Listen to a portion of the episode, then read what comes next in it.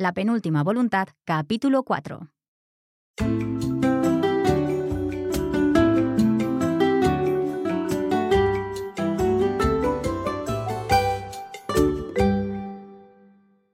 Hola a todos y bienvenidos a Coffee Break Spanish, pues a la, la penúltima voluntad con yo, Mark y... Yo soy Anabel, ¿qué tal, Mark? Todo bien, todo bien.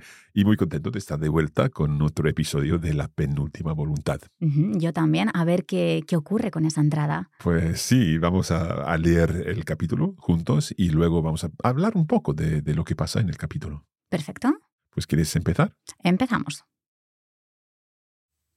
La penúltima voluntad, capítulo 4. Marta supo al instante que a Pilar no le agradó ver su cara larga.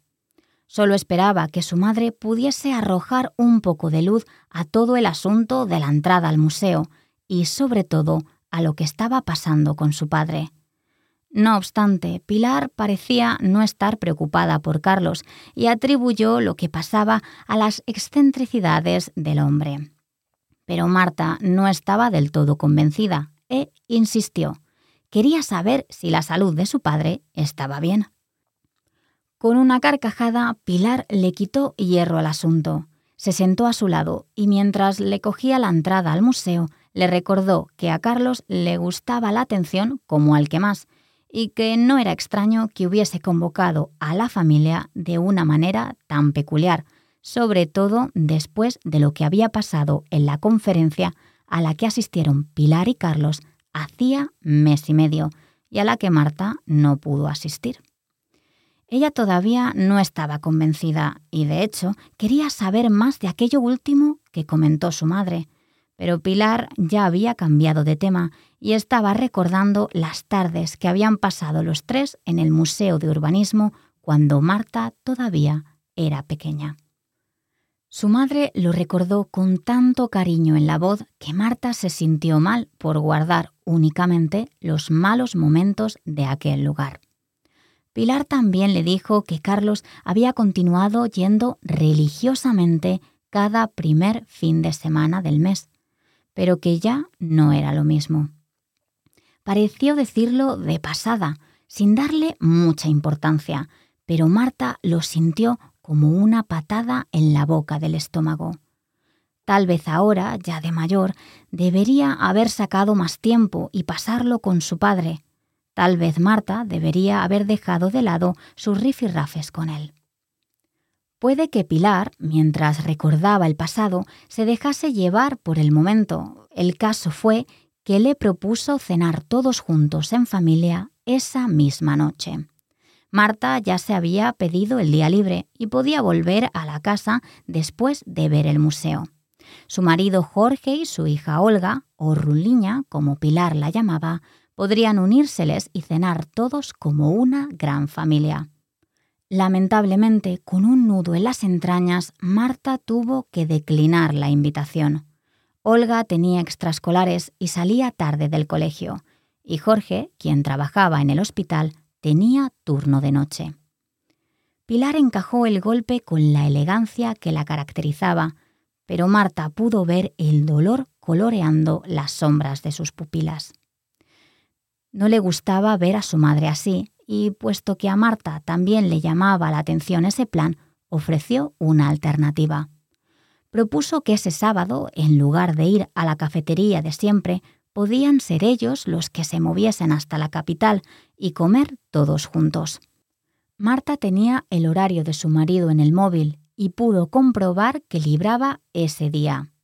A su madre le encantó la idea y empezó a hablar de la comida que podrían o no hacer. Normalmente era muy complicado que todos se pusieran de acuerdo o tuvieran un momento libre. La distancia de tres horas en coche tampoco ayudaba a que se viesen más a menudo. Sobre todo, a que Marta viese a su padre u Olga viese a su abuelo. Mientras su madre seguía haciendo planes y hablando de la comida del sábado y de cómo Carlos se alegraría, Marta miraba con aire ausente la entrada. Su madre se la había devuelto y ahora jugaba con ella en las manos. La miraba mientras le daba vueltas, intentando averiguar qué significaba ese regalo. Pilar se percató de que Marta no le estaba prestando atención y con una sonrisa cariñosa puso su mano sobre las de ella, atrayendo así la atención de su hija. Mirando a su madre, Marta le preguntó si sabía dónde estaba Carlos, puesto que quería saber qué mensaje le estaba dando con su supuesta herencia. Pero, para bien o para mal, Carlos había abandonado la propiedad tan rápido como salió del despacho, y Pilar desconocía el paradero de su marido. Sin embargo, sí tenía un consejo para su hija, ir al museo y disfrutar de la exposición. Tal vez en el Museo de Urbanismo Marta podría encontrar la respuesta a las preguntas que le rondaban la cabeza. Marta esperaba que así fuera.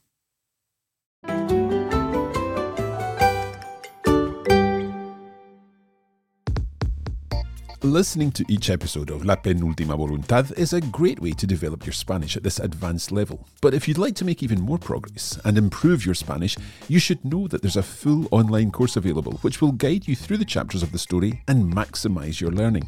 The online course features language study episodes in which Annabelle and I analyse the text of each chapter and discuss all the vocabulary and grammar. There's also an annotated text, which lets you read the chapter of the story and understand everything in detail. We provide a video version of the chapter, and to help you reuse the expressions you learn in the course in your everyday speaking, we've included our Taller Lingüístico audio episode for each chapter.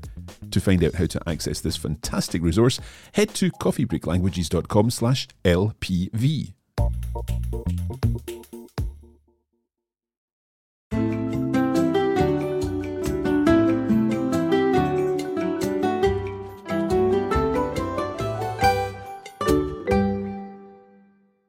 Pues muy interesante. No, sí, yo no sé, quiero saber por dónde, por dónde va a ir, por dónde van a ir los tiros. Sí, Sí, sí, sí.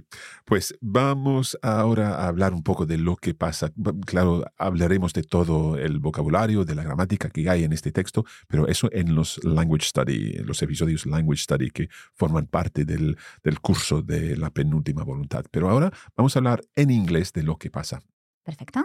So in this uh, chapter, Pilar seems worried about Marta, but doesn't have the answers that her daughter is looking for. Marta tries to find out if her father is doing well, thinking if he were ill, that would explain why he was behaving like this. Con una carcajada, Pilar le quitó hierro al asunto. She says that this is how he is and it's just another of his eccentricities. She also mentions that he has been a bit different after a conference they attended. Marta wants to know more about that, but Pilar changes the subject. She also takes the ticket and starts to remember when they used to go together to the Urbanism Museum. Su madre lo recordó con tanto cariño en la voz que Marta se sintió mal por guardar únicamente los malos momentos de aquel lugar. Pilar also mentions that Carlos has been visiting the museum, although he doesn't enjoy it as much. Then Marta realizes that she hasn't spent any time with her father at all. Now she regrets this. Debería haber sacado más tiempo y pasarlo con su padre. Tal vez Marta debería haber dejado de lado sus rifirrafes con él. Her mum then suggests that they have dinner together, both families. Marta would like to say yes, but she has to turn down the offer because her husband Jorge is working that night. But they agree to meet that Saturday. Normalmente era muy complicado que todos se pusieran de acuerdo o tuvieran un momento libre. Pilar looks excited about the get together, but Marta is still thinking about the ticket and therefore her inheritance. Then Marta asks her mother if she knows where her father is. However, Carlos había abandonado la propiedad tan rápido como salió del despacho y Pilar desconocía el paradero de su marido. Although Pilar doesn't know where her husband is, she advises her daughter to use the ticket and find out its true meaning. Maybe the answer Marta is looking for can be found within the ticket. Marta esperaba que así fuera. And we will find out if she finds the answer to this, this the, the, the inheritance that she's looking for mm-hmm. in our next episode. Some really interesting vocabulary in here in this episode. I've really enjoyed this.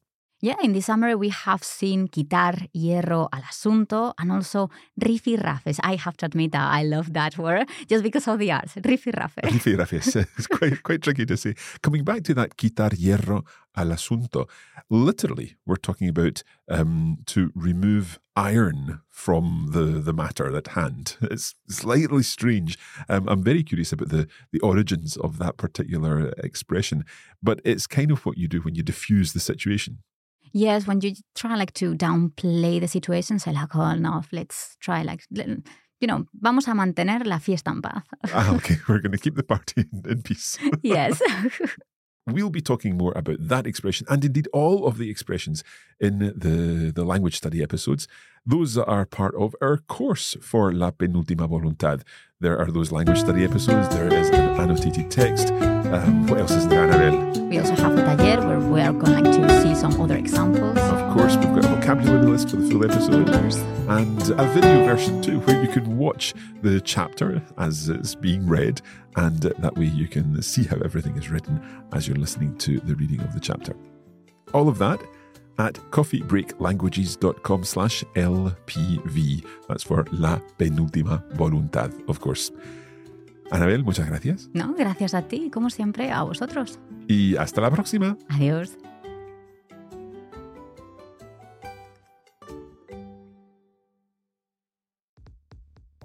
You have been listening to a Coffee Break Languages production for the Radio Lingua Network. Copyright 2023 Radio Lingua Limited. Recording copyright 2023 Radio Lingua Limited. All rights reserved.